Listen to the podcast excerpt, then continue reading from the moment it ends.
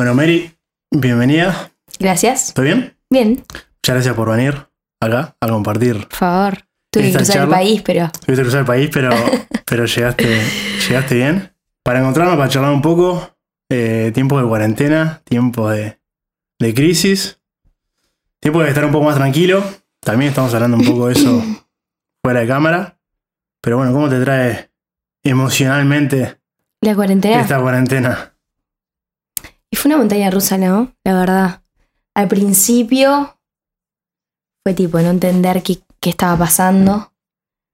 Em, como que de un día para el otro hubo conciencia, al menos, eh, no sé, en mi casa, mis hermanos, eh, mis amigas, todos de un día para el otro nos encerramos y lo, lo respetamos como a full. Mm, que mismo yo vivo enfrente de la playa y ya cruzar, no sabía si podía hacerlo o no. O sea, al principio estuve en, en casa, encerrada, encerrada.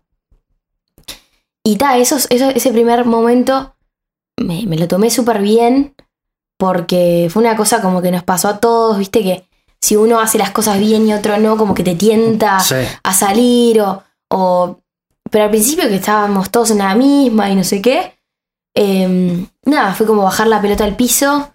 En, en- en mi caso nos acabamos de mudar, entonces me vino bárbaro, ¿viste? Para armar todo el quilombo que tenía. Mismo no agarraba el celular en todo el día, que, que de noche, como mis amigas, a no, a no estar acostumbradas a esto, querían hacer FaceTime todo el día y yo tipo estaba con Sí, la sí. mudanza, no sé qué, de tuntún. Estaba después de la mudanza, eh, fue como, bueno, sigue esto. O sea, como que llevó un tiempito. Y ahí ta, me, me puse a, a dedicarle a la composición, escribir canciones casi todos los días, eh, meterle como a mis estudios en la música, tuntún. Y por ese lado estuvo buenísimo, buenísimo.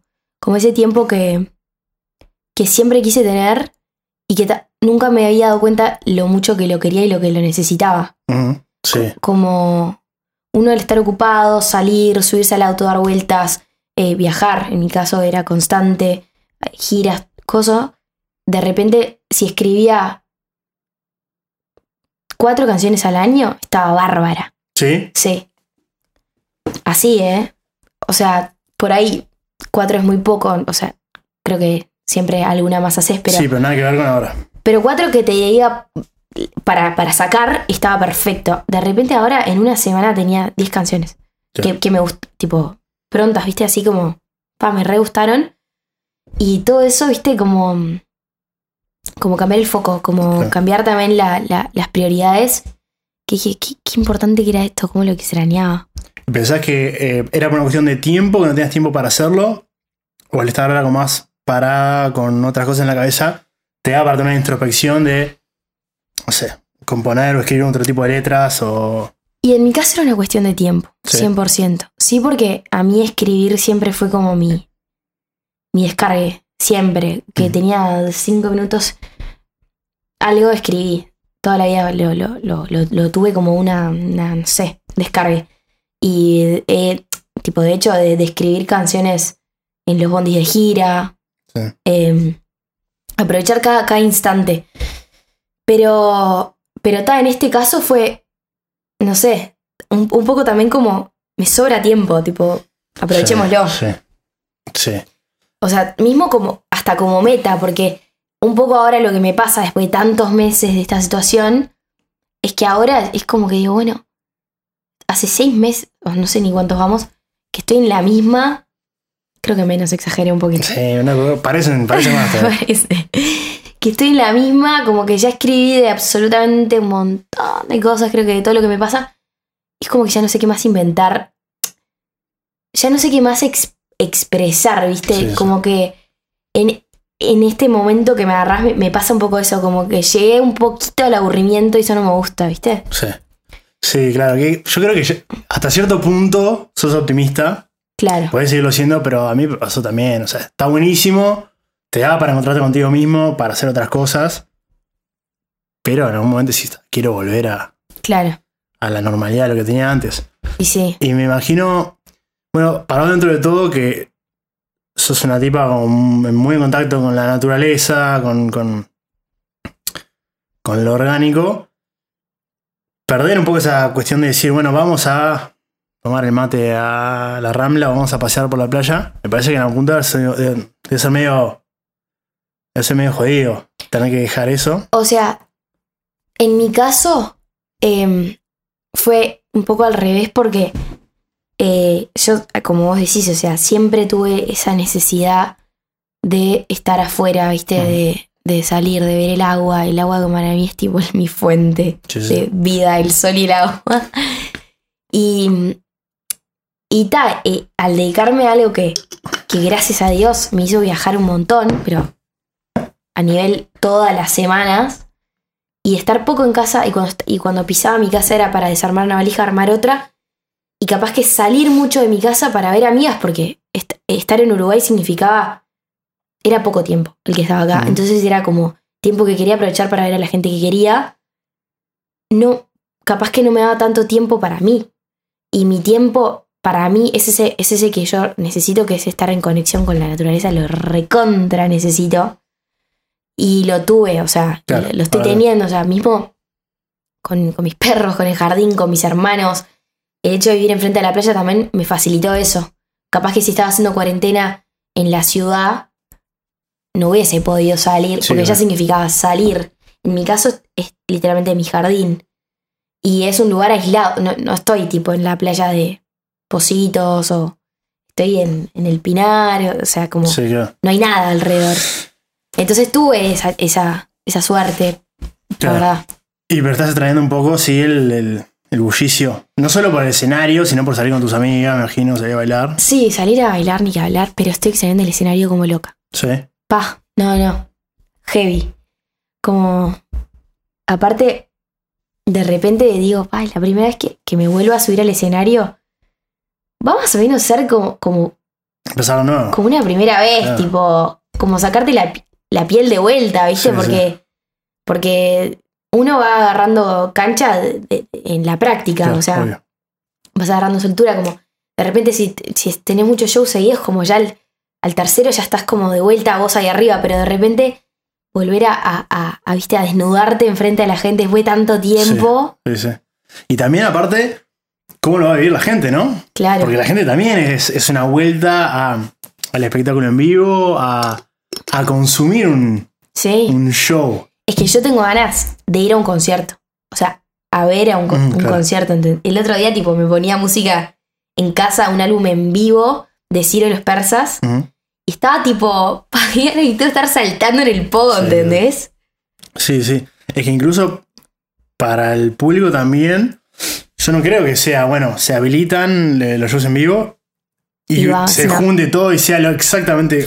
Hay un miedo también de la gente, Obvio. decir, bueno, entonces, ¿qué haces? Estamos en el público, pero con distancia, Claro. ¿Qué onda? pero. Y sí, claro. Y bueno, ni que hablar los, los boliches, ¿no? En las fiestas. Sí. Eso sí, eso es lo más. ¿Y vos qué onda? ¿Estás desesperado por volver Sí. a.?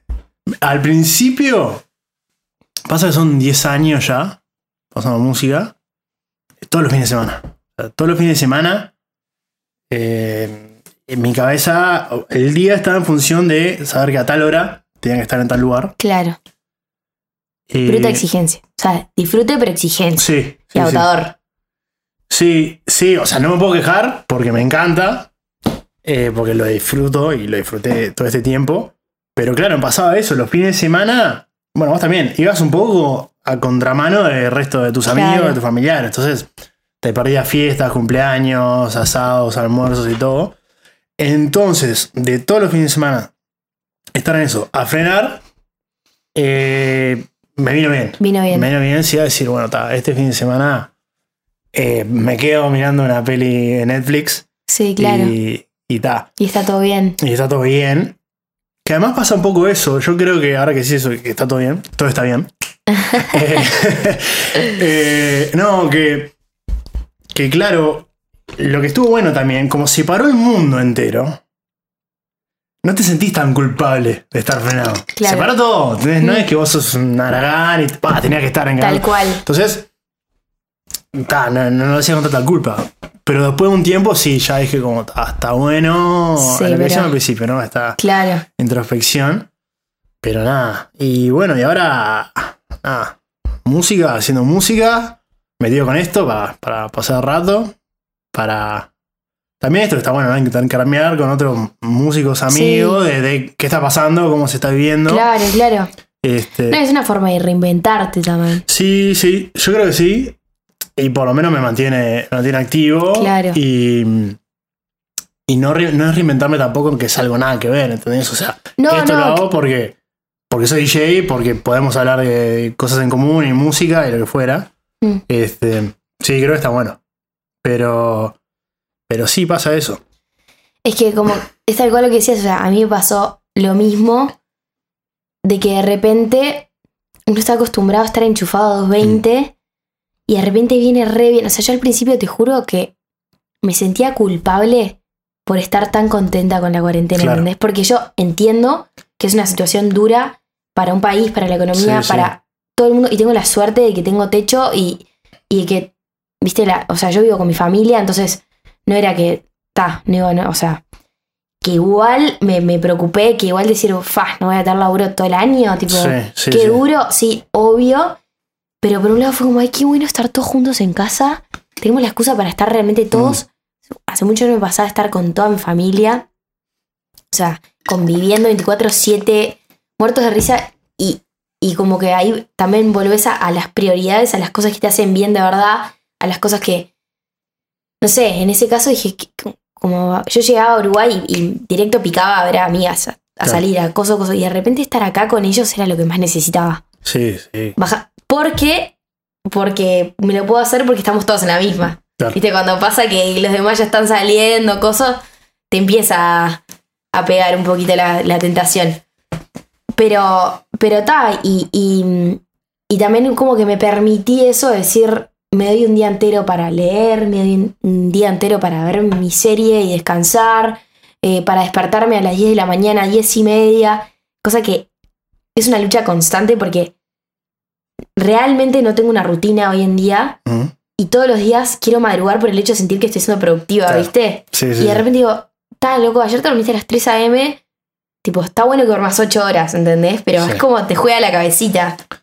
te, te cargas con un poco de, no sé si culpa, pero decir, bueno, este es el momento en el que yo también tengo que reinventarme o por lo menos trabajar en lo que es mi proyecto solista. Mm. ¿Lo sentís eso? O sea, ¿te pesa en algún punto sentir que termina esto y bueno, vas a sacarte más tuyos? Eh, Sí. ¿Estás lidiando con eso a la hora de... Claro, yo por un lado, como ya venía armando todo un proyecto y todo apuntaba, o sea, que iba a ser este año, esta gran pausa, como que me la tomé así para, para dos cosas. Una, para seguir creando, creando, creando, creando, que como te decía, a veces no hay tiempo y de repente estoy pudiendo, aunque por ahí muchas cosas no las saque, por ahí muchas cosas no... Es, viste, seguir como cada vez haciendo como un pozo más profundo en vos mismo y como tocando distintas, distintos puntos y viendo que, que sí, que no, que está. Eso por un lado. Y por otro, el decir, no sé, o sea, si todo sale como me gustaría que saliera y mi proyecto va bien y voy a estar laburando, o, o sea, ojalá apunto a eso y voy a estar a full como lo estuve con Toco para vos, entonces voy a aprovechar esta pausa porque en- en- si todo sale bien, voy a estar igual, lo- no, o sea, no sé. Sí, sí, sí. Entonces como que dentro de todo digo, bueno, está, tranca. Tipo, está bien que, que estés en pausa, no sé. Pero sí, que, que es difícil, obvio. Como que a uno le gusta sentirse activo, ¿no? A uno le gusta pasar raya al final del día y, y decir, algo hice. Claro, sí, sí. Sentir también como que estás. Como que vos estás en control de eso, ¿no? Claro. Que es lo que pasa ahora, es como. Sí, a mí también. En algún punto decís, bueno, quedás a merced de cuando se reintegre Sí. en las fiestas y, y los boliches y todo. Pero bueno, y mm, de la parte profesional de tus proyectos, ¿cuánto puedes revelar? No, perfectamente puedo hablar del tema. Em, bueno, una de las cosas así que estaba pensando el otro día es que tuve, pero una suerte enorme de que justo en, en- en marzo me habían elegido para abrir eh, shows de los Backstreet Boys y de Adam Levine. Fueron tres shows al hilo. El de Adam Levine fue el 11 de marzo. O sea, fue justito antes. Claro. Tipo, Sí, sí, claro, fue de los. el- el- o sea, fue mi despedida, ¿entendés? O sea, yo fui al Estadio Centenario y la gente estaba tranquila, a los abrazos, a los Mm. besos, no había drama. A los dos días ya empezó la locura. Sí, sí. Y, y ta, eso fue como mi ah, qué placer, porque antes de eso también estuve como re con eso metida, ensayando todos los días, que te estresa a la vez, porque estás recopado, Mm. pero estás nervioso, tiene que salir todo bien. Entonces como que todo eso y de repente bajar la pelota así, tremendo. Y bueno, nada, respecto a mi, a mi, a mi proyecto, estuve desde el año pasado, en mayo, eh, me fui para México. Este, ahí el mismo de la discográfica que, que tenemos con Toco para Vos, me, me plantearon el irme a, hacer canciones. Yo siempre escribí mis cosas, no sé qué, nunca las mostré, siempre las tenía en un cajón. Y bueno, cuando me tocó lo de Ed abrí el show, no sé qué, y ahí de repente empecé a mostrar cosas mías que tenía, pero súper personales, tipo, no las tenía pensadas para un proyecto. Ahí fue cuando eh, la discográfica y todo dijeron como, che, empecemos a, a meternos en, en- en ese proyecto porque está bueno, porque estaría bueno que vos tengas como tu, también tu voz, más allá de, de la voz de la banda, de la identidad de la banda, yo tengo mi propia identidad y, y como ganas de un poco de, de indagar en eso, de mostrar eso, de, no sé. Y me ofrecieron el irme en, en mayo para allá, que había un camp de composición, esos tipo, juntan artistas y sí, productores de todas partes del mundo y mm, hacer canciones. O sea, no sé. Entonces todos los días te juntabas con alumnos distintos, distintos artistas, distintos productores, distintos no sé qué, y compones. En mi caso, tipo, yo fui como artista, o sea, vos podés ir como compositor, como artista, como no sé qué, pero si vos como artista, el grupo entero, o sea, el equipo, están componiendo para tu proyecto Ujú. siendo vos parte también, ¿no? O sea, yo soy compositora. Entonces de repente tenía, era yo, un productor y otro compositor, y los tres estábamos escribiendo una canción eh, medio que guiada hacia donde yo quería ir, ¿entendés? Entonces como ahí, pero con tres cabecitas, con tres puntos de vista, con, no sé, con tres que tenemos influencias totalmente distintas, uno de Brasil, otro de México, yo. Y entonces así todos los días, y nada, de cinco días me obligó con seis canciones, ya grabaditas, o sea, que me gustaran las seis canciones, ¿viste? Y desde mayo del año pasado que estoy desesperada por lanzarlas. ¿Y qué le falta a eso? Y me falta lanzarme a mí, como solista, o sea, como realmente lanzar el proyecto que lleva todo un proceso, o sea, elegir cuál es la canción con la que vas a salir, eh, grabar los videoclips, este, bueno, nada, toda la parte como más de firma de, de solista. Claro. Porque por ahora yo estoy firmada como toco para vos. Sí. Todo eso yo, después volví a ir en, a fin de año, en octubre o noviembre, no me acuerdo, hicimos más canciones, después ahora en, en la cuarentena grabé un montón y ya cuando se, se empezó a poder salir, empecé a ir a la casa de un productor y, bueno, el estudio en verdad, y ahí a, a grabar y maquetear por lo menos.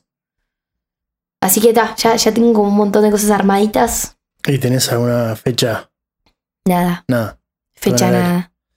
Claro, porque también creo que va mucho de la mano en el ciclo de vida de, de la cumbia pop, de Toco para Vos, que si bien siguen estando y le sigue yendo bien, es otro el, el mundo en el que vivimos a nivel musical, ¿no? Con, Claro. con, con Bauti, tu primo, hablamos un poco de eso, ¿no? Que va cambiando la música Sí, y en algún punto vos sacás también tu imagen, que me imagino que debe ser distinto trabajar pensando en vos, como Mary Hill, que trabajar pensando en, en Toco para vos y lo que representa, ¿no? obvio, 100% distinto.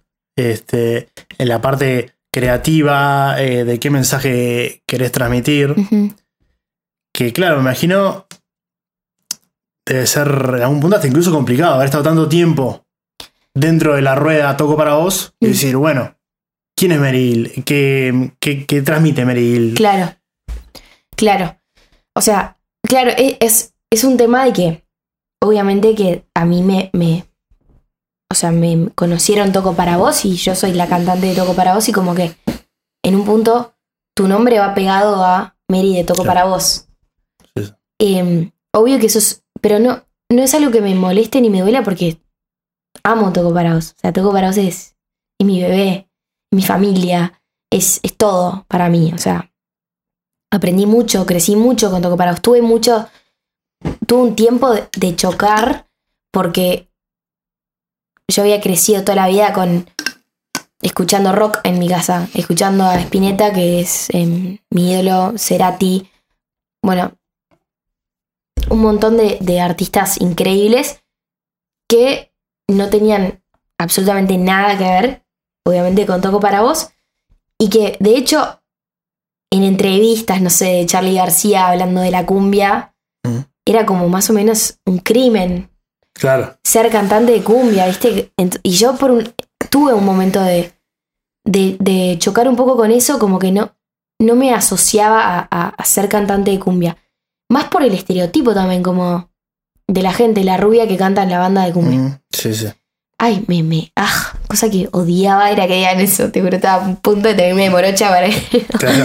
digan más eso, no sé. Pero um, cuando para mí siempre, no sé, el arte y, la música había sido algo tan que siempre em, sentí, o sea, en el, en- no sé, en las venas, en el, en el corazón, o sea, yo lloro cada vez que escribo una canción, lloro cada vez que canto, pero me pasa, o sea, realmente. Entonces, como que lo, le saquen tanto valor por decir sos cantante de esto o del otro, de no sé qué, no me encontraba, viste, yo todavía ahí. Hasta que después lo, lo maduré, lo coso y al revés le agarré amor total a, a eso, al género. O sea, de hecho, escribiendo canciones, hoy en día me pasa que se me hace difícil escribir canciones que tengan ritmo, que, que puedan hacer bailar a alguien. Y eso es lo que hacíamos con el toco, o sea, eso era lo que buscábamos también. Y las letras, tipo, no sé, como que hablan de amor, tipo, no, no sé, siempre le buscamos algo de real, de profundidad. Entonces, en un lado también no, no me importa como que esa, esa, esa cosa de decir quién es Mary, porque en realidad yo entiendo que en todo momento como que fui yo. O sea, porque la vida como que me fue llevándose a algo que se hizo conocido, pero no fue que yo lo fui craneando, fue un proyecto, fue no sé qué, más bien era yo parada, salía de clase, me rateaba para ir a grabar, en ese momento sacaban una camarita, nos filmaban y no había plan, era todo muy espontáneo, entonces en la espontaneidad estaba yo, más allá de que el género por ahí chocaba al principio conmigo. Después le empecé a amar, a amar subirme al escenario, cantar esas canciones, conectar con el público, eh, no sé. Entonces hoy en día, más allá que el género por ahí va a ser diferente, no sé, sigo siendo yo, en Instagram, en todos lados, no sé. Sí, con Bauti hablamos eso, ¿no? El, yo pienso mucho en la esencia de, de la banda de Toco para Vos, o parte del éxito, es que son muy ustedes, ¿no? No es un producto, eh, no sé, manufacturado para, Claro. para vender en ese sentido. Y creo que por ahí pasa el atractivo. Hoy en día, con, con la escena musical uruguaya, ¿cómo, cómo te llevabas? ¿Cómo la ves? Yo en realidad lo que, lo que creo es que hay una falta enorme de, ¿cómo se dice? A ver, de, como que, no sé cómo decirlo, tipo de distribución. O sea, hay un montón de artistas increíbles que yo no conozco y Ujú. como que digo, ¿por qué no los, por qué no están, o sea, por qué en las radios no los están pasando y se está dando tanto bombo a artistas internacionales que está todo bien, pero al uruguayo le falta un poco tener su- la bandera de, de querer sacar adelante algo que es tan importante, tan lindo, tan esencial co- como lo que es la música, ¿entendés? Así como para mí lo que es el arte en todos sus ámbitos. Y estamos capaz que muy acostumbrados a consumir mucho más de afuera que de lo nuestro propio porque nos llega más fácil, porque en la tele, porque en la radio, porque en no sé qué, porque en las publicidades. Y eso para mí es como que porque no se le dio la importancia, porque no se le dio el enfoque. eh, lamentablemente es un tema para mí de marketing, o sea, porque a vos te llegan las cosas porque existe todo un marketing atrás. E- Entonces, como que se tiene, tiene que haber una movida cultural un poco más importante, más que, que haga por lo menos saber a la gente, conocer más festivales, ¿viste? Vos vas a otros países, en Argentina es tan común, hacen festivales todo el tiempo, Sí. con artistas en cada departamento y no sé, nosotros fuimos partícipes de esos, de esos festivales y siempre hay artistas locales del departamento, te estoy hablando, ni siquiera del país, o sea. Ni que hablar que del país, ¿no? Pero entonces como que a mí me pasa un poco eso. Y yo crecí, desde que tengo memoria quise ser cantante, siempre, siempre, siempre, lo que más quería. Y toda la vida crecí con la idea de que en Uruguay era imposible, más o menos. Pero imposible, o sea, como que yo pensaba grabar una canción, veía gente ponerle uruguaya que tenía una canción grabada de estudio y un videoclip y decía, ¿cómo hizo? Tipo, como que ni siquiera se creía que eso era algo factible, ¿entendés? Como que no se me ocurría decirle a mi familia, tipo, che, ¿me ayudan a, a- a contactar a alguien para que me ayude a hacer esto? Como que directamente lo veía imposible. Directamente veía imposible que yo desde Uruguay pueda ser conocida, pueda dedicarme a eso, pueda subirme un escenario. Para mí la gente que lo había hecho fue porque de alguna manera trascendió y desde ahí listo, ya está instalado. No sé, su lugar es ganadísimo, o sea, la vela puerca, no te va a gustar. Recontra tienen ganado el lugar, pero ta, como que yo veía como que ta, ellos la hicieron.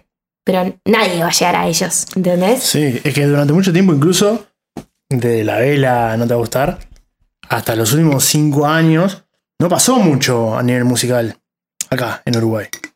Este, tuvimos que- como 15 años en los que las grillas de los festivales eran siempre los mismos artistas. Claro. Y creo que ahí sí, no- no- nos etangamos un poco. Lo que para mí fue súper interesante lo que es la, todo el movimiento de cumbia pop, que salió de acá. ¿Entendés? No es un. No es un género, no es como si viniera reggaetón y de repente escuchamos reggaetón, o capaz que el trap, Claro. que en Argentina está explotando y acá también. Fue algo que se gestó Acá, en el sur. o sea, eh, sí, también en Argentina digo, habían grupos, pero había una identidad de la cumbia pop que era muy, muy uruguaya. Sí, obvio. O sea, por eso agradezco, la- viste, la, todo a Toco para vos. Amo. O sea, como que por eso lo, lo siento como. Para mí tiene mucho valor. Porque. Porque fue algo que no le copiamos a nadie. Que. Que desde el momento uno quisimos no hacer covers. Quisimos hacer temas propios. Que nunca miramos para el costado. que Siempre fue nuestro. En todo sentido, en los videoclips, en lo que sea. Mm, claro. Y tipo, siempre fue a pulmón, pero por, por el hecho de, de querer divertirnos, ¿viste? Esa cosa de querer expresar, punto. Más allá de que a alguien le guste o no le guste, de que llegue o no llegue. Más bien, yo al principio no le quería que le llegue a nadie. Me pedían el, el link del video y yo no lo pasaba porque me da vergüenza. ¿Entendés? Tipo, de verdad. Y.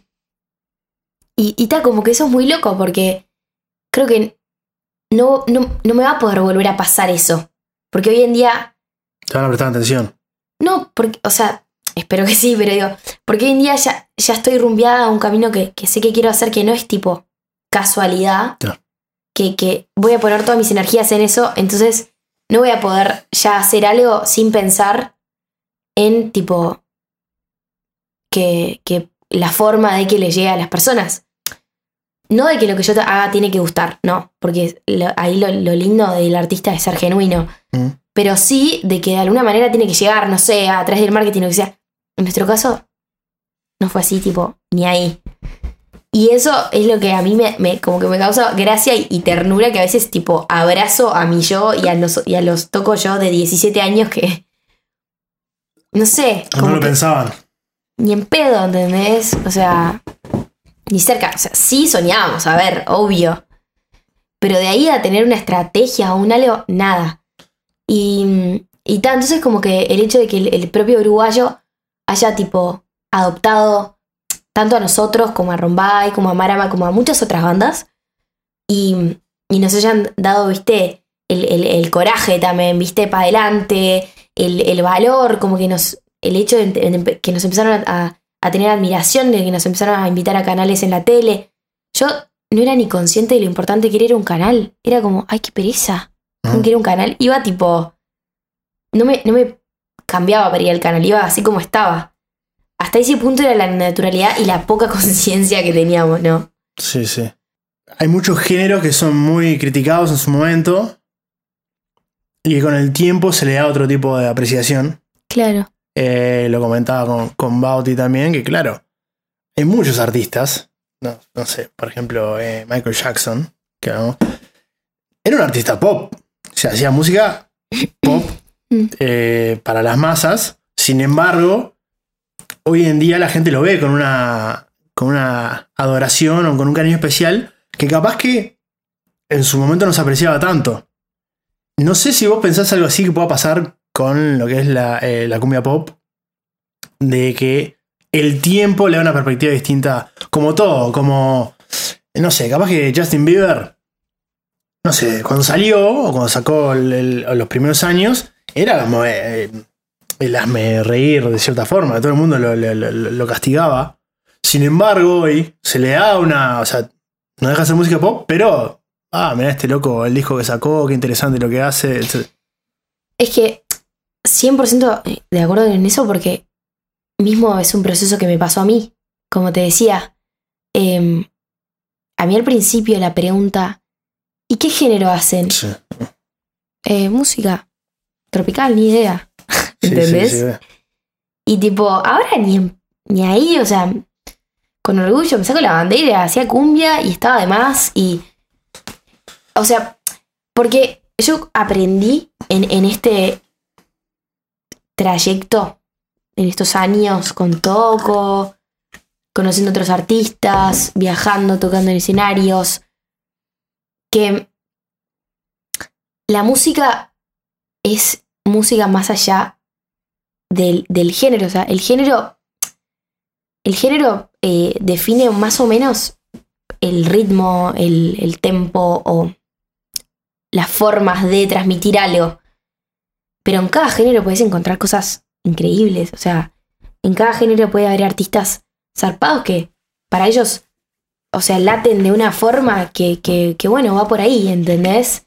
Y, y así como para algunos eh, les, sale mucho más hacer una balada de piano y quisieran hacer algo que pueda hacer bailar a alguien, otros que, les salen cosas alegres y para bailar y no sé qué, quisieran hacer algo más tipo paqui. Eh, me encantaría poder hacer una balada tranca, pero no, siempre, no sé, como que va más allá del género para mí. Y, mm, y ahí está la apreciación por suerte hay- somos muchos, hay mucha gente, hay gente para todo, hay, hay público para todo, hay gente que va a adoptar algo, hay gente que algo le va a llegar, hay gente que no. O sea, hay, hay veces que amigas me ponen música que, que llega un punto que me está volviendo loca y digo, por favor apagame. Y lo apago y me pongo re tranquila y a ellas les está re infiestando, Sí, sí, sí. ¿entendés? Y bueno, está, es, es sensibilidad, ¿entendés? Es uno pega para un lado, otro pegan para el otro.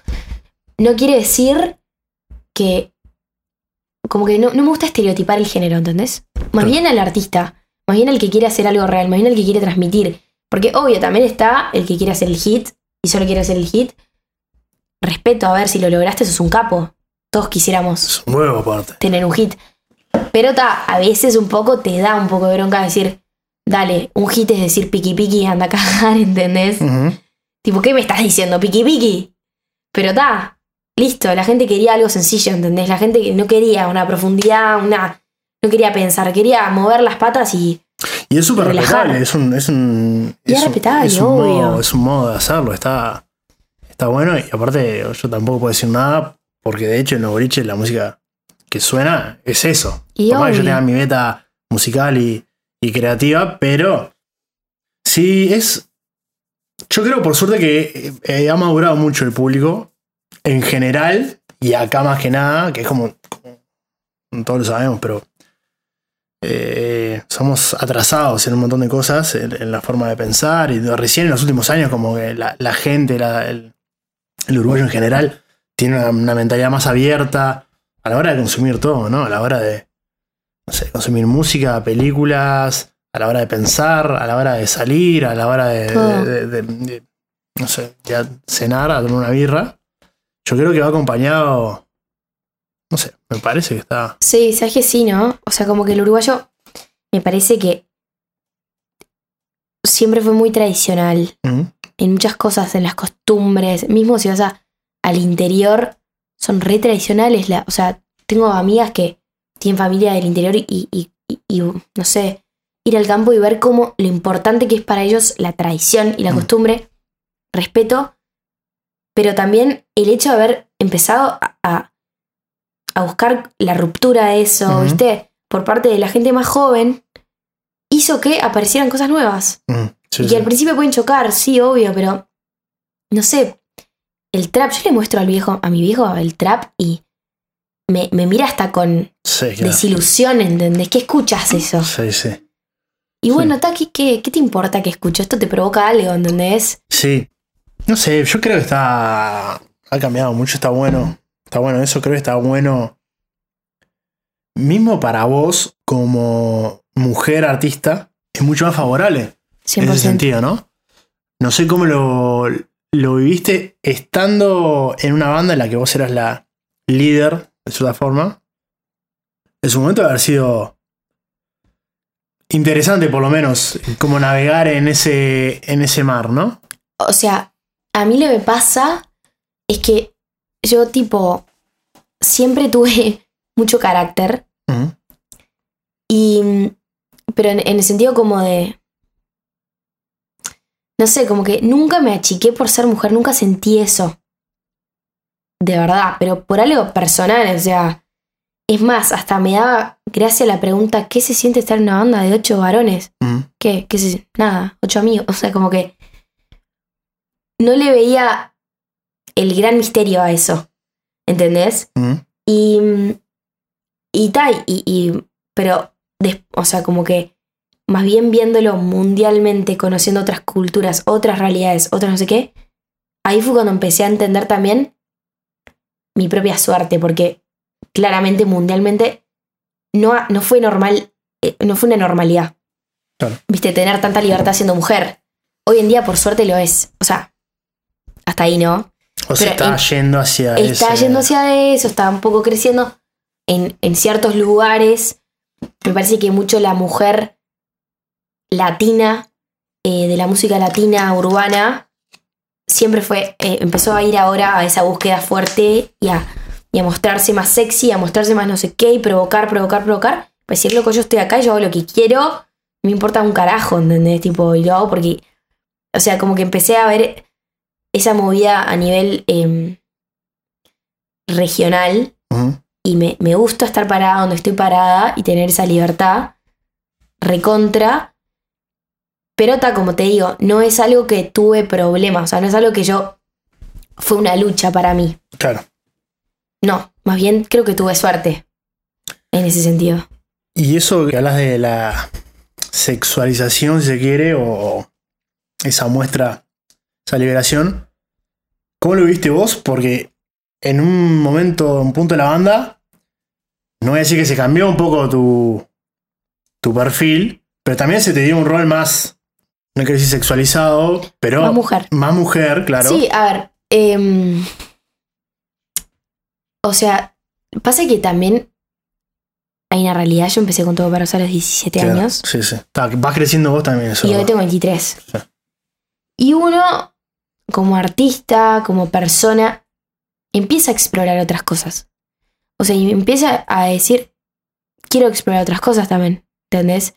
Yo estudié teatro y a lo largo de esos años de la banda, de escribir canciones, de estar al ojo del público, de subirme al escenario, de elegir la ropa para subirme al escenario, de hacer teatro, de esto que el otro, vas sacándote como miedos, barreras, coso, coso, coso, coso. También ves otros artistas, ves artistas que, que por ahí vos admirás también. Y te empezás a animar a más cosas. Y, y forma parte de un juego. O sea, de algo que nadie me obligó a hacer. eh, no lo hice para... Nada, fue un juego, fue una búsqueda, fue... O sea, como... hasta- no quiero ser, porque no me siento así, la, la cantante latina de urbano que Ujú. está llevando la sexualidad al palo, porque no me hallo por ahí. Tampoco quiero ser la niña de 17 años. Mm. Entonces como que hay un punto intermedio que, que tuve que ir buscando, ¿entendés? Y te costó decir Sí, obvio. sí, no. Obvio, me costó. También, ah, ni que hablar que ahí tuve todo un tema eh, en la producción eh, con la compañía, con, con la discográfica, con la productora, los consejos. Mm. eh, todo eso formó parte. Por momentos me vi medio en el choque, como, pará, hasta acá. O sea, ok, me pongo un body, pero déjame ponerme un short. No me voy a poner un body y nada más, ¿entendés? Como. Y de repente me decían, dale, Mary, para estas fotos. Necesito ver nada, no sé qué, tranca, dale, por favor. Bueno, ok. Y, y al principio yo no quería ni maquillarme. Y después, de a poco, empecé como a, a meter un poco más de todo eso y no sé qué. Hasta el punto que te empieza a gustar, y te empieza a divertir, y te empieza a gustar verte un poco diferente también. Y no decir, soy exactamente la misma persona cuando hago un videoclip que cuando estoy en la casa de una amiga, porque ¿cuál es la diversión de eso? Tipo, me divierte mismo a mí ver un video y decir, pa, como que hay un cambio, ¿entendés? Que llame la atención. Claro. O sea, como que me gusta eso, me parece un desafío. Claro. ¿Por qué pensás que mm, hubo que en algún momento que la discográfica te dijera, mira, Mary, vamos a jugarnos un poco más? Cuando en realidad, por ejemplo, capaz que a Bauti no se le pedía eso. ¿Por qué a la mujer pensás que necesita, bueno, vamos a sacarle un poco de, de jugo a esto y no tanto... O sea, por ese lado, sí hay un tema eh, como que mm, en el género, en lo que está pasando con internacionalmente, lo que se ve, lo que no sé qué. Y yo creo que, obviamente, que, que la discográfica intenta como buscar un potencial. No creo que sea una cosa de cambiar tu imagen. Más bien creo que es, que es una cosa de, de potenciar. A veces pueden estar equivocados, como a veces pueden estar en, lo, justo, ¿viste? Como decir, esto potencia, esto tiene que ver con ella, y la. O sea, como que me animan capaz a dar un paso más, que es parte de mí misma, pero de potenciar algo. Y a veces capaz que no, a veces capaz que eso no va conmigo. No sé, es una búsqueda. Obviamente creo que por parte de ellos es que se dio tan natural en, en nuestro caso, se dio como un crecimiento mismo de edad, de maduración, de no sé qué, de fue una cosa como en conjunto, también fue una cosa de las canciones que empezamos a sacar. Claro, sí, sí. Como que pasamos de hasta la luna y solo necesito sacar vete de mi vida y me voy contigo. Ya son más picantes, las letras, Ujú. todo. Sí, sí. Entonces también hay- había como, en la historia que se estaba diciendo, había, había otro rol. Claro. Capaz que lo que yo percibo, como que a veces a la mujer se le, a nivel artístico, se le requiere un poco más del sexo que al hombre, me parece a mí. Yo, Capaz que se espera más de la, música la, la, la cantante que sí, que esté mostrando el cuerpo, y bueno, el hombre que eh, otro perfil más, más rudo. pero eso quién, quién lo instaló, la propia cantante. O sea, eso lo, esa imagen la dio la propia mujer. Porque vos ves a Jennifer López, a Shakira, a Beyoncé, y están todas con cosas sexys. Sí, sí. No las vas a ver de pantalón y, y remera suelta. Más bien creo que es algo que la mujer, me parece que hay que separar el machismo ahí, porque es algo que la mujer también usa a su favor, porque le gusta, porque a quién no le gusta verse sexy Sí. y jugar también con, con esa herramienta. Así como ves a Adam Levine que se saca la remera y queda en Claro. cuero y, y juega con su sexualidad. Sí, sí, sí. Y, y, y bueno, está, o sea, no sé, la mujer tiende, creo, a, a- o, ten- o fue tendencia que empezó a jugar con eso desde Madonna. O sea, Claro. Es que te, lo- te lo pregunto más que nada para eso. Si vos sentís que es algo que se le impone a la mujer, que si, bueno, está, este producto vamos a sacarle rédito, hagamos esto, o es algo en realidad porque, porque bueno, porque se va dando que yo está. no creo que se imponga. Yo creo que, que más bien es, es algo que, siendo mujer, capaz que te intriga, capaz que otros saben que tenés ese potencial y por ahí te dicen, che, ¿no querés probar esto? Claro.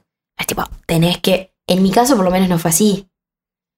Y. mm, Y tal, sabés que tipo. Capaz que vos decís, como por ejemplo, Joss Stone, que la amo, es una diosa, se sube descalza con un vestido suelto Claro. y me parece. Y la tipa es así de sensual. Sí, sí, Y, sí. y es natural y, y está per- y me encanta, ¿entendés? Y ella juega con su sensualidad por ese lado. Capaz que la ves el día de mañana su- con un body de brillantina y decís, no te pega. Nada que ver, claro. Nada que ver. Va con la identidad de uno. No, no creo que los productores le van a pedir a Joss Stone que muestre el culo porque van a estar erradísimos. ¿Entendés? Ojo, le pueden errar. Pero mm, más bien es algo que, que una tiene como herramienta o no. Y quiere usar o no. Y quiere explorar o no. Bueno, capaz que tengo una visión muy positiva de eso. Capaz que en Mm. otros casos se da más la presión. No sé. Yo creo que si vos estás. Tenés carácter, estás para firme. em, no creo que a ningún artista grande se le imponga tanta cosa. Más bien la, la artista sabe dónde está parada y, Claro, y todo sí, lo que puede imponer y lo que puede acceder o no. Sí, sí. Claro, te lo preguntaba porque, bueno, obviamente vos lo viste en primera persona y estás metida en el círculo, pero, pero claro, yo he visto, no sé, o entrevistas que te han hecho a vos o, o a otros artistas, y a veces la, la presentación es, cantante, em, compositora, hermosísima, monísima, o mismo entrevistas que la que te presentan, qué, qué linda que, qué linda que estás. ¿En algún punto de eso sentís como que cargas con eso? Es decir, Mary Hill, la bonita de la banda. O sea, sí tuve un momento de decir, me rompe las bolas que me, que me reconozcan, como te decía, por ser la, la, can- la cara linda de Mm, toco para... Ah, no, cosa que me rompía las bolas mal. O sea, decir, loco, no soy eso, yo soy... eh, no, no soy un cuerpo, soy más que eso, soy una, una artista, no sé. O sea, a mí me gusta estudiar, me gusta leer, me gusta escribir, me gusta exp- expresar y yo quiero que conectes conmigo sin verme. O sea, solo escuchando. Pero está, obviamente que tenés otras cosas que, que, que son reales que por ahí conectás de otra manera con el público también. Capaz que, que influye, ¿entendés? Capaz que, no sé. Y bueno, está, es em, capaz que aceptarlo también, eh, usarlo a tu favor, sí, eh. no sé, este, como que mismo me pasa a mí de, de- de ir a ver artistas mujeres y, y te pueden provocar algo según un montón de cosas. Capaz que a mí eh, el hecho de que estén mostrando tanto el, el culo me provoca, no, no, no me provoca admiración y coso y quiero eso. Más bien digo, pa, un recurso al pedo, pues estás cantando bárbaro, estás no Claro. sé qué, pero respeto su manera y a otros capaz que los recontra trae todo eso, ¿entendés? No sé. Pero está, sí, sí es real igual que em, como que el, el símbolo de la mujer está muy apegado a la sexualidad. Sí, sí. y a, y a lo que puede llegar a provocar en el otro a nivel tipo deseo o no sé qué. Y vos, en realidad, en mi caso, ponele, yo cuando iba a un estudio de grabación, de composición, de no sé qué, yo quería que me escuchen. Acá estoy, quiero que escuchen lo que voy a escribir. Eh, no sé, como que. No, no quiero que me vengas a ver por linda y cómo estoy vestida y cómo no sé cuánto. No, no, yo acá vengo como persona a, Sí. a crear. Y en algún punto sí te encontrás con gente que directamente hablan con los hombres de la banda de ciertas cosas. Tipo, fue, vos de esto no tenés nada que ver. Y sí, loco, tengo que ver. Decime. Sí, sí. La que está aparte dando la cara ahí en. en- Sí, ni idea. Para mí las luces son importantes. Vení, discutirlas conmigo también. Sí. Históricamente a la mujer se le, lo que decís vos, ¿no? Se le asocia más la parte de la, la belleza como un. Mm. como una característica que a veces es un embole, eso, que te termina absorbiendo este, toda la identidad. Yo lo que veo en la música también que, no solo acá, en todos lados, em, no hay, por ejemplo, tantas bandas que sean todas mujeres. Siempre, o la gran mayoría de las veces, la mujer es la artista principal y tiene a los hombres como que incluso se ha formado una suerte de. No un gimmick, no una. Bueno, este es el formato. Pero generalmente pasa eso. Lo ves desde. mismo Just Stone, que hablabas, a, no sé, una muchacha que toca en el bar. ¿Por qué pasa eso? ¿Por qué no la mujer, cuando está en la música, es de, o no está, o es desde el rol protagónico? Ojo, es mi visión, capaz que... no, no, es que, eh, eh, a ver, estoy de acuerdo con esa visión. Em, la verdad es que no sé, porque te hablo desde, desde mi. desde lo que yo veo y percibo, pero capaz que estoy errada, que me da a como que es más común de que cuando vas a buscar un músico, los músicos, la mayoría, son hombres. No sé, como que. Es más, vas a ver una banda que la bajista es mujer y te impresiona, Claro, te llama la atención. te llama la atención. Es que yo, yo pienso. eh, la única banda que se me ocurre es de Smashing Pumpkins, que Mm. la bajista era una mujer. Y así, de, de- de primera, no me no recuerdo una. Una banda en la que. Bueno, incluso es más raro todavía eso. Porque hay bandas que son todas mujeres, Mm. pero que sea una sola y no sea la principal. Es llamativo. Hay algo y no, no, no sé, no sí. sé por qué. Por eso me sale la pregunta, es. Porque mujeres interesadas en la música hay. Pero entonces, ¿qué es? Que no se meten a hacerlo porque piensan que tienen menos chance de llegar. Eh, directamente no les atrae. Sienten que es un- una lucha más complicada. ¿Por- ¿De dónde nace? La verdad es que no sabría decirte porque a mí siempre me gustó cantar. No. Más allá de que amo el piano, siempre me gustó escribir y cantar. Entonces es como que yo quiero contar mi historia. Me, o sea, será de ego o no sé, pero creo que me costaría estar eh, tocando el piano para la historia de otra persona porque a mí me empuja más la parte de que me gusta cantar y la parte de que me gusta escribir. Y me encanta tocar el piano, pero me gusta, tipo, me gusta acompañarme para lo otro, como herramienta.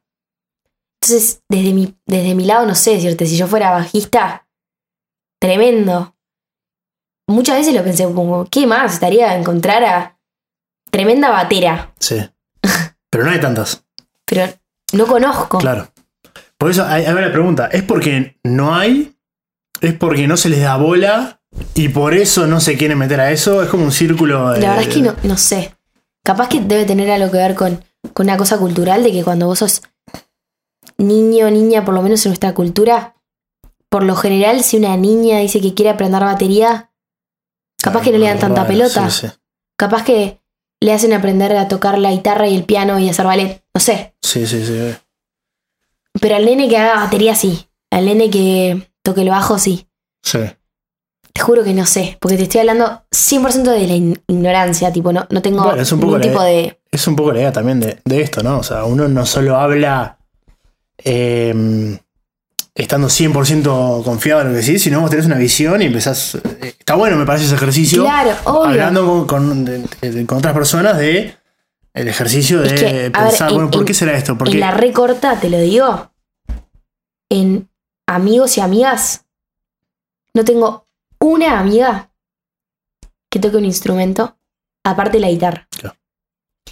Y no tengo una que sea guitarrista, porque ta, que, te- que toque la guitarra para acompañarse a cantar.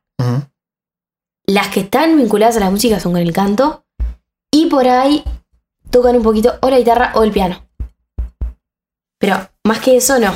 Nada. Sí, sí. Alguna que nadie dice para hacerse la loca capaz. A mí me encantaría tocar la batería, pero nunca lo hizo tampoco. En cambio, amigos bateros, guitarristas, bajistas. Y metidos, metidos, metidos incluso en la producción musical. Un montón. Mujeres que yo conozca, no conozco. Bueno, también es otra de las cosas que, que eso sí pasa, eh, no solo en el escenario, sino que en el detrás de, de escena no hay muchas mujeres productoras, ingenieras de mezcla, eh, bueno, mismo DJs. Yo cuando empecé hace 10 años, yo no, no me acuerdo, capaz que sí me estoy olvidando, pido disculpas, pero no, no era lo común y no se me ocurría preguntarme por qué.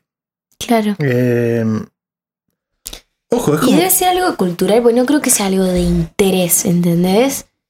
O sea, obvio que uno puede nacer sabiendo que le gusta la música. Yo desde realmente desde que tengo memoria sabía que era lo que me gustaba. Pero también es muy común que a uno se le presenta un instrumento porque tenés a alguien en tu familia que lo toca, o porque tus papás te incentivan a tocarlo.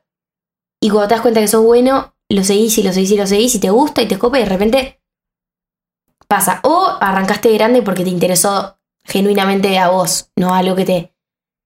Pero cuando se da de que sos de, de chiquito, culturalmente, a las nenas no se les enseña a tocar el bajo. Es horrible. Ujú. No sé por qué. O sea, como que estaría bueno que, que a la hora de aprender un instrumento se les haga probar solo tocar el, tipo mirarlo, olerlo, no sé, Claro. sentirlo y decir, yo quiero este. Sí, eso. Eso es salado, la verdad. Eh, pero es lo que te decía, en realidad uno ve cosas y me parece que está bueno por lo menos hacer un intercambio y decir, ¿por qué te- Cuestionárselas. Y sí. Est- Estarán bien, estarán mal, habrá que hacer esto, no habrá que hacer nada, será normal.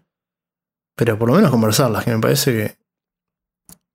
Que falta A un ver, poco. de- me imagino yo que en los conservatorios de música, en las escuelas de música y todo, debes tener un millón de artistas mujeres dedicadas a distintos palos. Sí.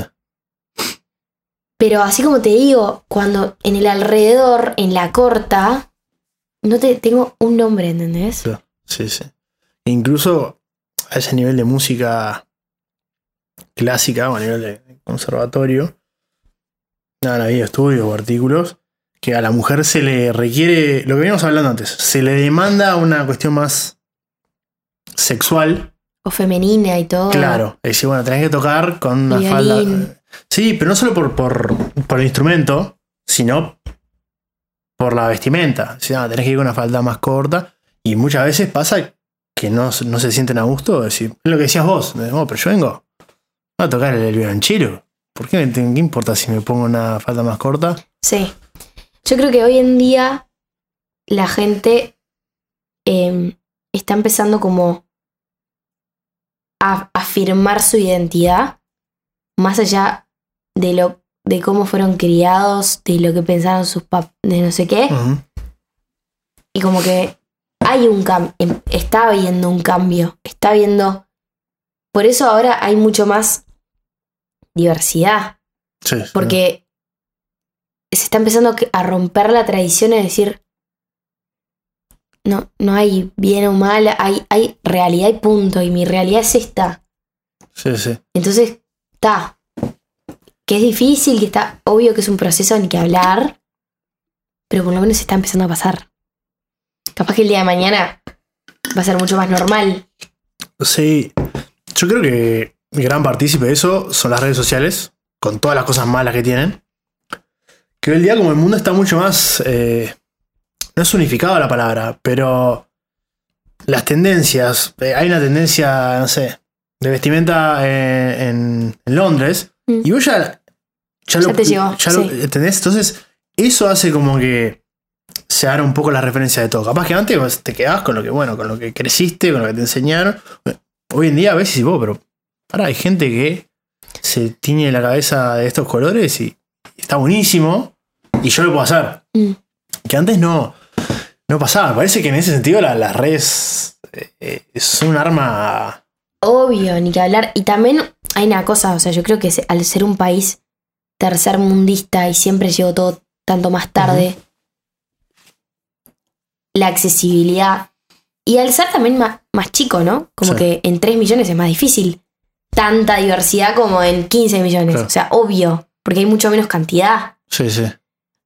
Eh, pero, pero por lo menos ahora, al, al ser todo más accesible, eh, más puesto tipo en, en tu cara, ¿viste? También, ah, no, tipo, mismo en, en las series que consumimos hoy en día, ya ves diversidad Sí. en, en todas. Y, y bueno, tal, eso como que em, el hecho de poder acceder a esa información empieza a generar que las cosas desde Uruguay empiecen a suceder también. Como te decía, antes era impensable llegarse a la música acá. Y por ahí ahora no es tan impensable, ¿entendés? Por ahí yo conozco niños más chicos que ya saben lo que quieren y ya saben con qué estudio ir. Claro. Ya tienen el camino un poco más marcado porque ya hubo, hubo, hubo gente que lo empezó a hacer. No como en Estados Unidos, que capaz que hace mil años eso existió siempre, era re normal, se juntaban entre amigas, iban al estudio de la esquina a grabar algo y era re común grabar un cover. O sea, yo misma veía covers de niñas de 15 años, pibas normales y, y me parecían estrellas. Y no eran estrellas, no las conocía a nadie. Pero su cover estaba ahí en YouTube. ¿Entendés? Sí, sí. Está como que la accesibilidad que tiene un país de primer mundo con la que tiene un país de tercer mundo. Pero hoy en día, gracias a, al internet, a todo eso, ya como que eso está empezando a cambiar. ¿Sentiste vos un poco también como que allanaste un poco el camino de cierta forma? O sea, tanto yo como muchos otros de mi, Digo que fuiste de mi generación de músicos Claro. Sí, siento que sí. Porque mm, me pasó de bandas que, que fueron en adelante, que mismo nos pedían consejos y ya tenían claro cómo era más o menos la movida que nosotros la fuimos haciendo a los tropezones. Vos no tenías nadie, o sea, sí, pero no había un, algo que vos decías, ta, a esto le, pedi- le preguntamos por qué pasaron por lo mismo que, Claro. que nosotros. Pero de hecho, para ellos capaz que ya era una visión decir, nosotros vamos a querer conseguir una discográfica, nosotros sabíamos lo que era una discográfica. Cuando me dijeron Warner, Sony, quieren firmar con ustedes, yo pensaba en los canales de tele, pero Claro. ¿qué que ver? Sí, sí, ¿Entendés? Me parecía guau igual, porque yo lo veía en la tele. Pero no había información, no había un camino marcado. sí. Sí. pedo. Y ahora, además del camino marcado, creo que hay unas hay muchas más herramientas para llegar a eso. Yo lo hablaba con, con, con Juan Gapónico cuando estuvo, que él produjo el último disco de Zoe Gotuso, que Zoe Gotuso subía videos en Instagram, Mm. o sea, cantando Sí, sí, sí. eh, temas de otros artistas y, y tal, le empezó, le empezó el barro. Eso antes no, no existía. Antes era, tocas en un bar y, de pedo vas a tocar eh, como telonero de esta banda medio más o menos y capaz que conocías a una gente que, che, te voy a llevar para acá y te voy a hacer... Y hoy en realidad podés tener tus, Seguidores por Instagram. por Instagram, ¿entendés? Y no solo a nivel eh, musical, a nivel artístico de todo, puede ser, no sé, pintor, puede ser videógrafo, mismo eh, todos los streamers, Sí. toda la gente que hace stream. Es ¿entendés? que hoy en día por ahí el Instagram es tu currículum. Claro. Cargas vos un poco con eso en, en que tenés que ser una imagen. O sea, sí y no. Siempre fui 100% yo. Siempre. Desde el primer momento que firmé con Warner, igual tuve como la charlita de Che, Mary, a nadie le interesan tus perros, ni tus hermanos, ni tus amigas. Empecé a subir cosas tuyas, cosa que a mí me da vergüenza subir una foto mía. Todo igual, eso se volvió natural. eh, Todo, o sea, no, no, no fue. Al principio fue un poquito una lucha, pero después ya se volvió algo natural. Pero en realidad lo que más me costó era como tener que darle tanta bola al Instagram, tener que tener contenido. Esa presión de que es como que tengo mi grupo de gente que me sigue, que me quiere ahí y que los amo y que quiero todo. Pero tipo, tengo que generar al- algo para mantenerlos informados, activos, para que me conozcan más. Y a veces no tengo contenido, a veces, no sé, estar pendiente me, me generó, o, o mismo porque no sé las formas, porque yo era una bestia, subía cualquier cosa y mis amigas tipo, subiste una historia espantosa, subiste Mm. no sé qué. O mm, también empezar a tener cuidado con las marcas que están en todos lados, no, no mostrarlas, sino... Es un mundo y obvio que, está, es, es un tema, hay gente que tiene más amor hacia toda esa parte, parte de edición, parte de no sé cuánto, que ya arma la planilla cómo va a ir subiendo las fotos para que queden lindas. Sí. Yo siempre fui una bestia en eso. Porque, me, por así, como me parecía natural, como hoy quiero subir esto y subo esto. Y de repente le tuve que prestar más atención a eso. Pero, pero ta, no, pero que, que soy yo, sí, recontra. Ujú. O sea, por ahí también me empecé a limitar en mostrar cosas que, em, no sé, capaz que de noche tomando algo con mis amigas, empecé a cortar mostrar eso porque el comentario de la gente que labora conmigo era como, no muestres eso. Está, en esas cosas como que sí, ok. ¿Te, ¿Te pesó eso? O sea, ¿lo sufriste? Más allá de decir, pa, que mole, en un momento te, te pesó de, de tener que pensar más qué querés comunicar y decir, ahora tengo que controlarme más y. No, no tanto tipo controlarme, porque como te digo, ta- más bien fue como alguna mínima cosa. Más bien el hecho de tener que tenerlo activo. Claro. Como que a mí eh, tener el celular activo no me gusta, ¿viste? A mí me gusta como a veces tirarlo a la mierda y. Y tal, y eso es horrible, está re mal visto. Un día entero no subir historias, como. Como no sé, lo ves en el número, ¿entendés? Sí, sí. Como un día se sale y te suben las seguidores así. Y yo antes no me fijaba, ni se- no sabía cuántos seguidores tenía. Y obviamente que hoy en día sí. Tenés que estar pendiente, tenés que. Eso obvio que me carga. Pero está, también es una herramienta, es. em, no sé. Sí. Y el tener que ser referente a nivel de no solo controlar lo que haces, sino lo que decís también.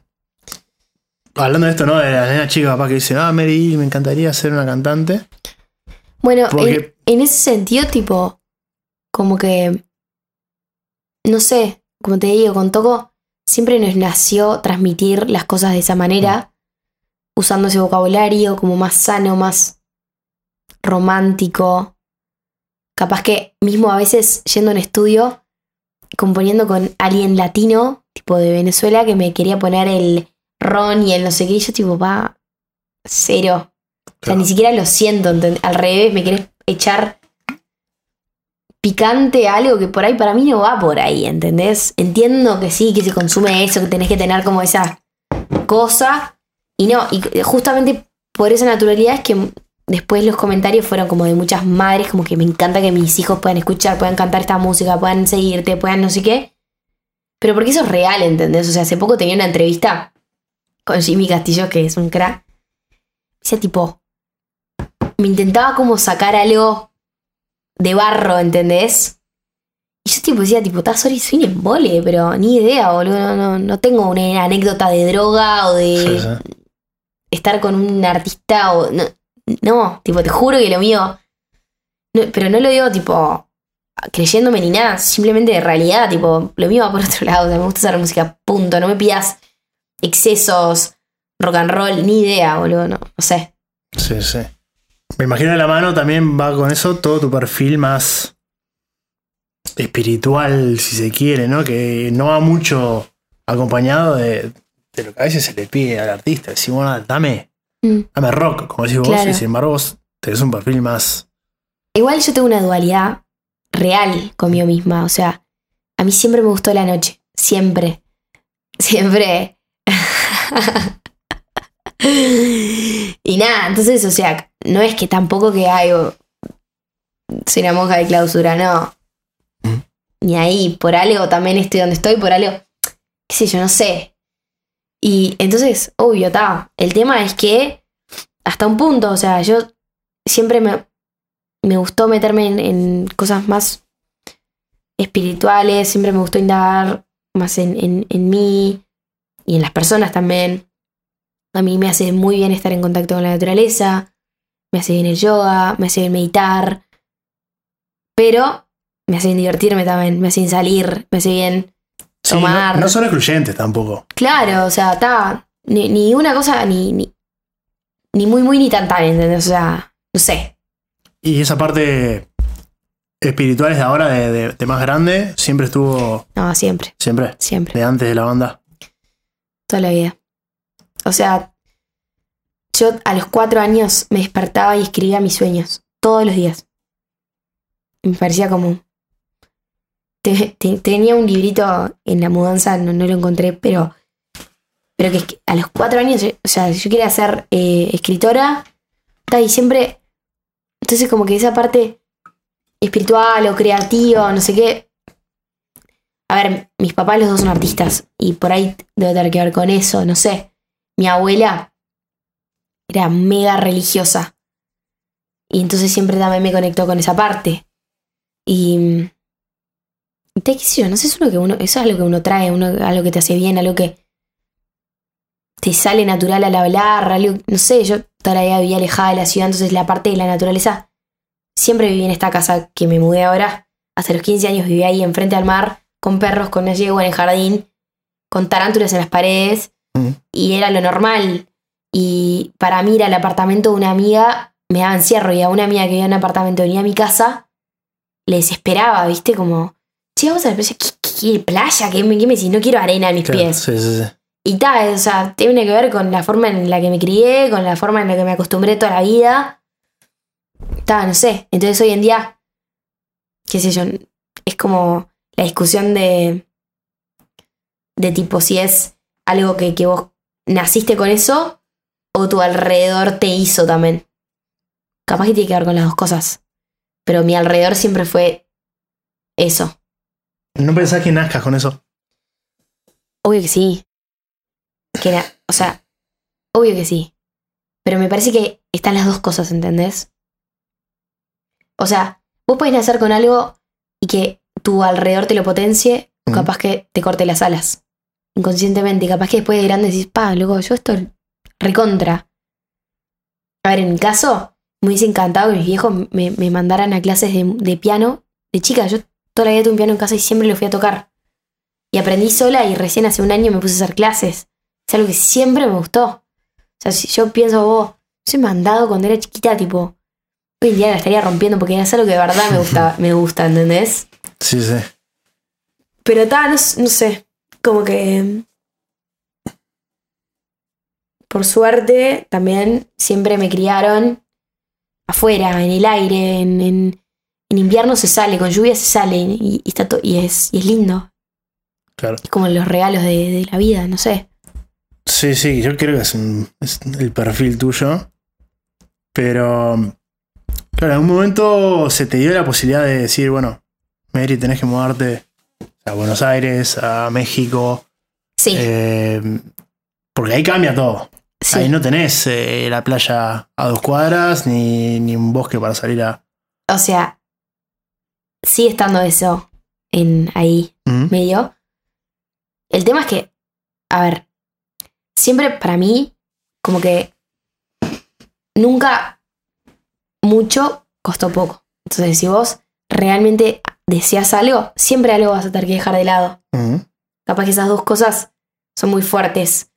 En mi caso, tipo, la naturaleza es lo que me hace estar bien, pero la música es mi vida.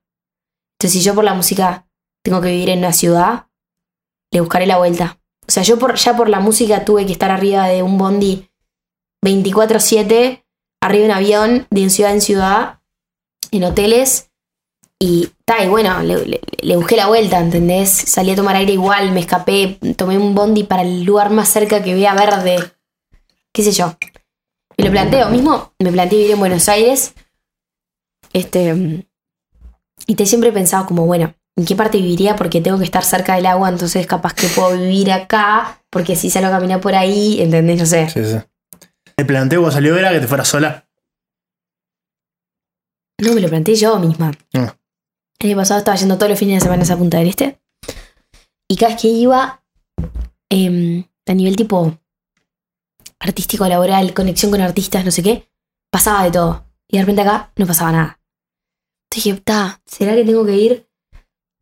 Lo pensé y todo, y me gusta. Buenos Aires me parece una ciudad re linda, todo. Dije, por ahora estoy bien como estoy, o sea, estoy yendo todo lo que lo necesito y de repente llego a casa y tengo mi centro de vuelta. Ahora ya la posibilidad de ir a México o de mudarme una vez que me lance como solista y no sé qué, bueno, ver, ya veremos. Le buscaré la vuelta, no sé. Me iré capaz que no a DF o me iré a Miami, no sé, te juro que no sé, sí. pero es algo que igual no estás nada errado en preguntar qué tipo, ya tuve la, la duda de irme y tuve la duda de cómo voy a hacer para yo realmente estar bien en una ciudad sin horizonte, ¿entendés? O sea, eso es de las preocupaciones más grandes, verdaderamente. Eh. Más allá de decir, bueno, estás lejos de, de tus amigas o. Sí, porque como que ya yo, mi familia, mis amistades las tengo recontra, recontra forjadas mal. Y tipo, puedo estar a distancia a visitar, que me visite. O sea, eso no me estresa. Sí, sí, sí. Obvio que extrañar, ex- voy a extrañar cosas. Yo soy re de mis amigas y re de mi familia. Pero es lo que menos me estresa, como que mi lugar en Uruguay lo voy a tener. Te digo que un día no nos hablamos, ya me están llamando por FaceTime, o sea. Por ese lado está. Pero por el lado de en la diaria necesito mi aire puro, necesito mi. ver el agua, Sí, sí, lo claro. necesito. Este, y, si no fuera Buenos Aires, ¿a dónde? Bueno, en Ciudad de México. Pasa que lo, lo bueno que tiene México es que eh, ahí sí que la música tiene su lugar. Ahí sí que tenés shows todos los días, un millón de shows. O sea, tenés para elegir y, y hay gente, hay público para todos. ¿Entendés? No tenés que ser el telonero de alguien para que te vayan a ver. Es como que se consume la música, tipo, la, o sea, la cultura de México es como que necesitan la música y la, la apoyan, la bancan. la- o sea, es recontra un foco. Tiene tipo un lugar súper, em, no sé, en prioridad, ¿entendés? Claro, sí, sí. ¿Y qué nos falta acá? Gente. Gente o, o, o, o ¿cómo decirle? O gente que apoya a estos, o sea, más bien tipo, no sé, empresarios capaz o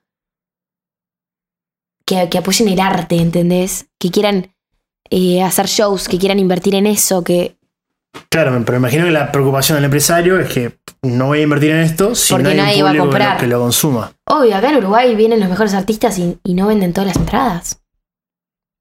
Sí. Es un huevo, o sea, es una cosa cultural. ¿Cómo se cambia? La verdad que no sé. Es que bueno, volviendo a la, la- la cumbia pop, lo que estaba bueno eso, que vos mirás en, no sé, en los rankings y las canciones eran artistas de acá. Que eso hoy en día no, no pasa tanto. Claro. Es algo que es muy interesante, por ejemplo, para mí con el trap argentino. Que mirás la lista, mirás el, el top 10. Está bien, hay artistas urbanos de reggaetón y todo.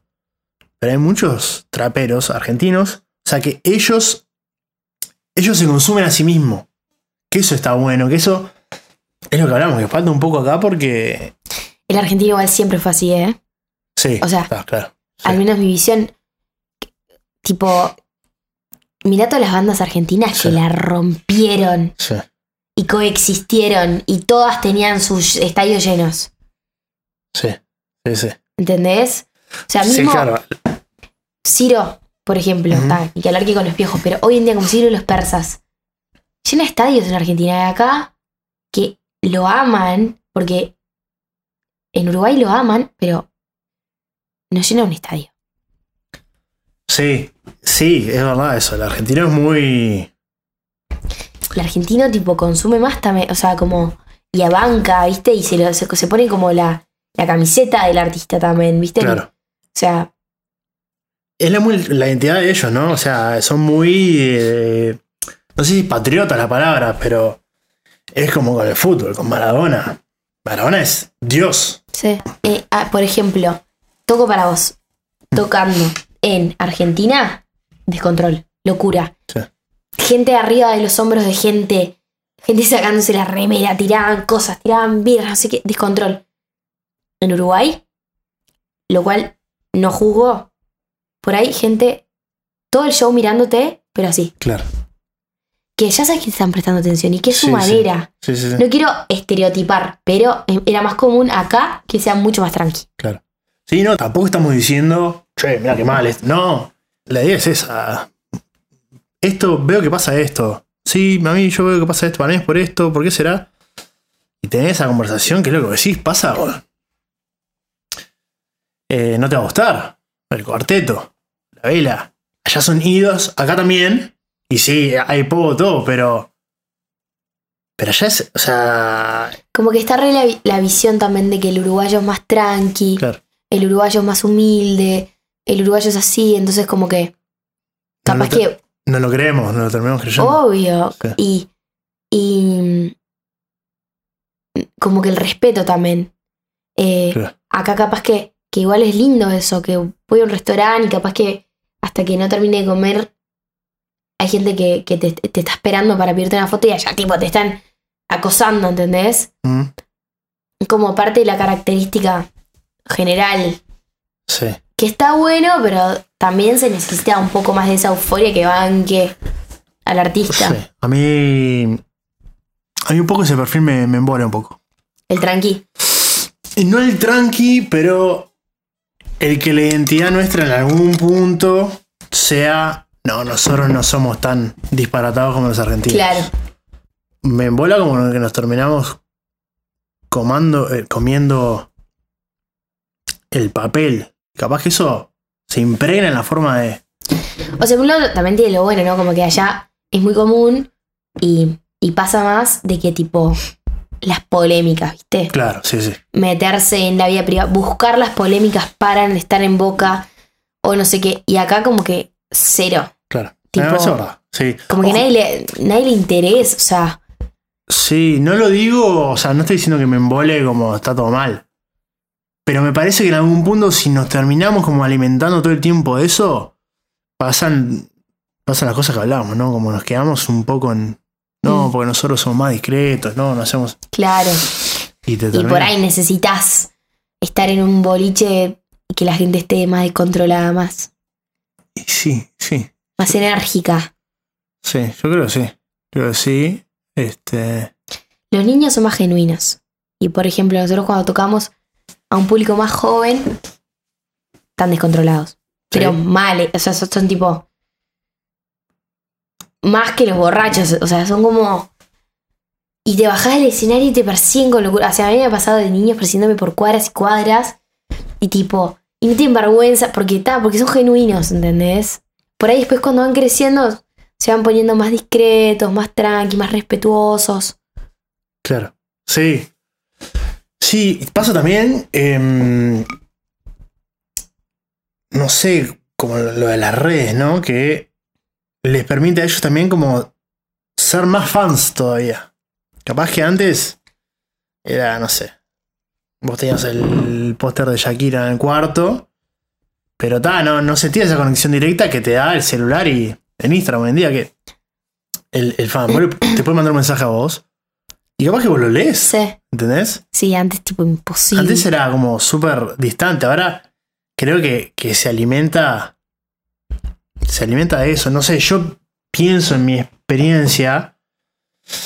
Y lo- los, los guachos jóvenes no eran. o sea, hace 15 años, capaz yo lo veía así. No éramos tan fans a ese nivel de las cosas que habían. Ahora me parece como que como está todo más. Hay más maneras de conectar. Mm. Ya sea con un artista, sea con una personalidad, sea con un streamer, con quien sea. Hay más formas de, de conectar con de eso. conectar, de conocerlo. O sea, a mí me impresiona ponerle algunos grupos tipo de, de- de fans que, que- que tengo en Instagram que, que tipo deciden realmente todo lo que haces. O sea, a nivel que siguen a mis amigas, a mi familia, a mi representante. Entonces, si alguien subió una historia conmigo, ya la están reposteando. Tipo, ¿cómo llegaron a eso? Y conocen todo, tipo. Una vuelta leí una cosa que me impresionó. Fue como que algo de mi característica, en forma de ser, de lo que me gustaba, de lo que. Pero hace años, de lo que a mí me gustaba el mar. Yo no- por ahí no le había hablado en ninguna entrevista decía, qué salado, como que. Porque claro, tiene una conexión mucho más cercana, mucho más accesi- accesibilidad, tipo. a conocerme más. Porque me ven en todos mis aspectos, en aspectos con a mí, o sea, me ven en, mi- en todos mis ámbitos. Cuando estoy una- en la casa de una amiga, re chill, porque la siguen a ella también. Cuando estoy en, no sé, entonces como que... Y de hecho, tipo, yo ya, ya conozco el nombre de, de dos o tres fans que tipo están ahí al firme, que tipo ya tengo relación, ¿entendés? Porque Sí, sí. son amor, están desde siempre. Y que una vez mostré una canción en vivo, dije el nombre de la canción y ya la saben, che, ¿cuándo la vas a subir a Spotify? Tipo, pero ¿cómo? Claro. O sea, la tiré ahí porque sabía que iba a quedar ahí.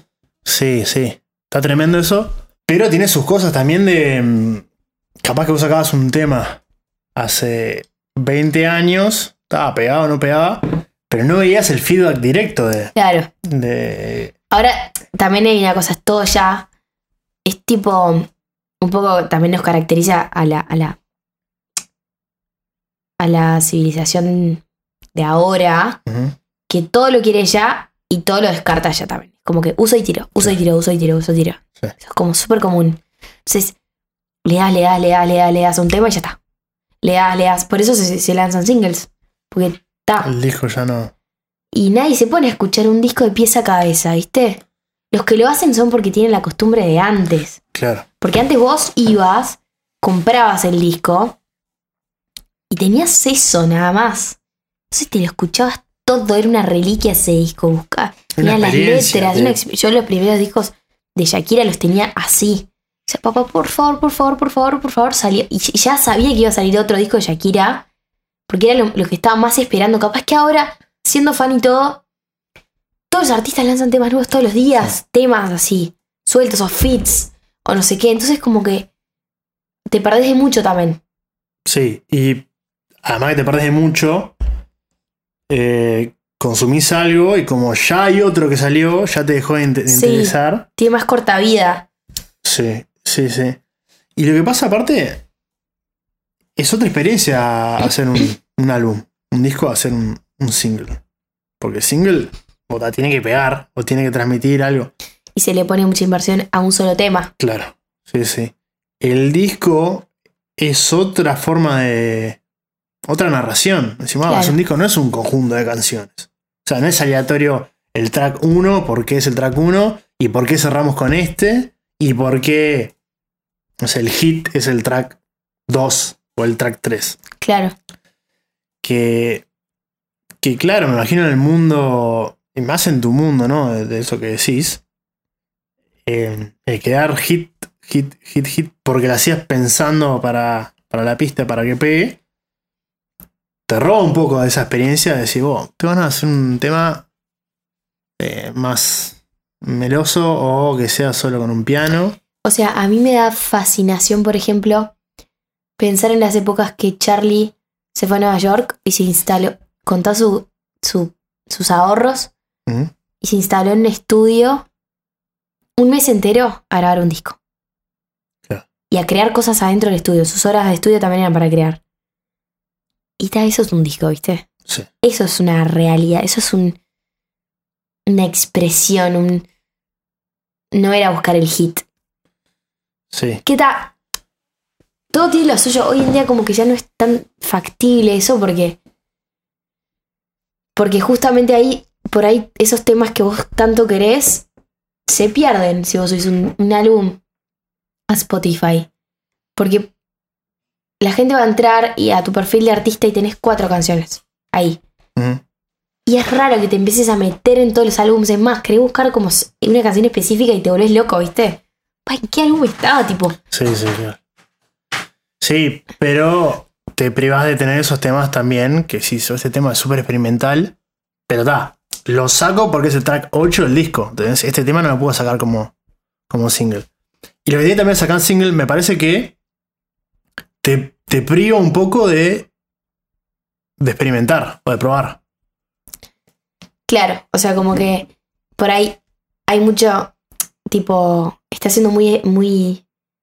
Tu gente está muy expectante. Claro, claro, sí, sí. Como que es siempre, tipo, más bien el tema de los singles es que siempre tiene que ser una cosa que ya se está tremendo, Porque te van a comparar con el anterior también. obvio. Si no, este no pegó Y tanto. no una cosa tanto que digas, tipo, capaz que no está tan tremendo, pero yo quiero decir esto.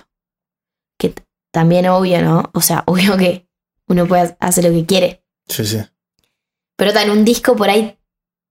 Ojo, también en un disco se usaban temas medio que hasta para rellenar. Sí, sí, sí. Pero al final está bien, porque hay, hay realidad y también hay cosas que no, no, no salieran espectaculares o que te rompieron el bocho a vos y capaz que a otras personas sí. Claro. Sí, sí. Es como que hay, es- no sé, tiene como sus cosas buenas y malas. Al final como que siempre intentás sacar cosas que te rompan el bocho. Le pones mucho pienso, le pones mucha dedicación, mucha inversión. Haces un video también. Eso de los singles. Mm, Que eso para mí es re divertido. Amo que cada canción tenga su video, ¿viste? Sí. Sí, sí. Es otro viaje, me parece, ¿no? Con Toco para vos tenemos canciones que no ameritaron single a visión discográfica, ¿no? Y están en el álbum. Y de repente, cada muerte de obispo, una amiga me dice, che, escuché esta canción. y me encantó. Y se re perdió, ¿entendés? No aparece entre las primeras cinco. Algún fan tiene que haber entrado, le tiene que haber aparecido, Sí, claro. ¿entendés? Sí, sí. Bueno, ahí está la eterna pregunta también de calidad versus cantidad, ¿no?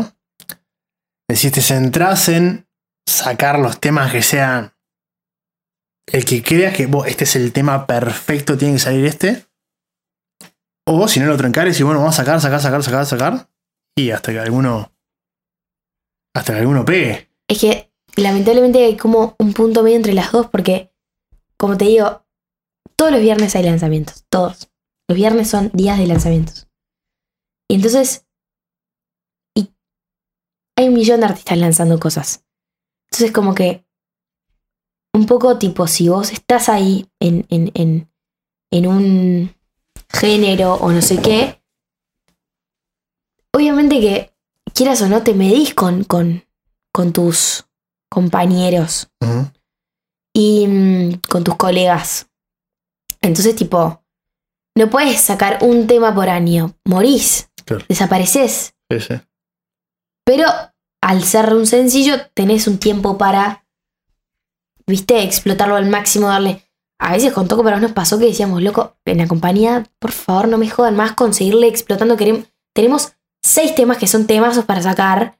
Y por tanto demora, por darle tanta vida al single, por darle tanto no sé qué, pasaron dos años y no le lanzamos un tema que escribimos hace dos años. Y tipo, lo queremos sacar. El bombo y el tacho lo escribimos hace tres años. Sí, sí. Que incluso cuando lo sacás, te puede pasar también que eh, ya no sos vos. Claro, Ya es como, bueno, ta, no, ¿le pariste cariño o no? claro. O no, no te identifica, me parece. Mm. Y bueno, y ahora, ¿qué estás escuchando de música? Ay, La verdad que de todo. O sea, no, no, no sé. Tengo re de todo. Últimamente estuve escuchando mucho a Rada y estuve escuchando mucha música uruguaya tipo de antes. Onda Mateo, Eduardo Mateo, em, las cosas que hacían cuando eran más eh, pibes, Rada. Cabrera. Empecé a meterme un poco más por ahí porque, em, porque de repente me di cuenta que, que no conocía mucho de lo nuestro. O sea, de Arnau Chance, este, Tagaré Maslía, no sé, como que empezar a indagar un poco más en eso, entonces me empecé a escuchar un poco más por ahí. Estuve medio en eso. Y ya después siempre alguna cosita nueva que me gusta como que de repente descubrir, escuchar. Así que un poco de todo. Parece muy bien. Bueno, Mary, muchas gracias por venir, Por favor. por esta preciosa charla. Nos veremos en la próxima, eh, cuando haya temas nuevos Ay, ojalá. de Mary. Los vas a sacar todos. Los vas a tocar todos. Obviamente, obviamente, ya quedó acá comprometido. vale. Pero, pero bueno, muchísimas gracias. Por favor. Gracias a vos.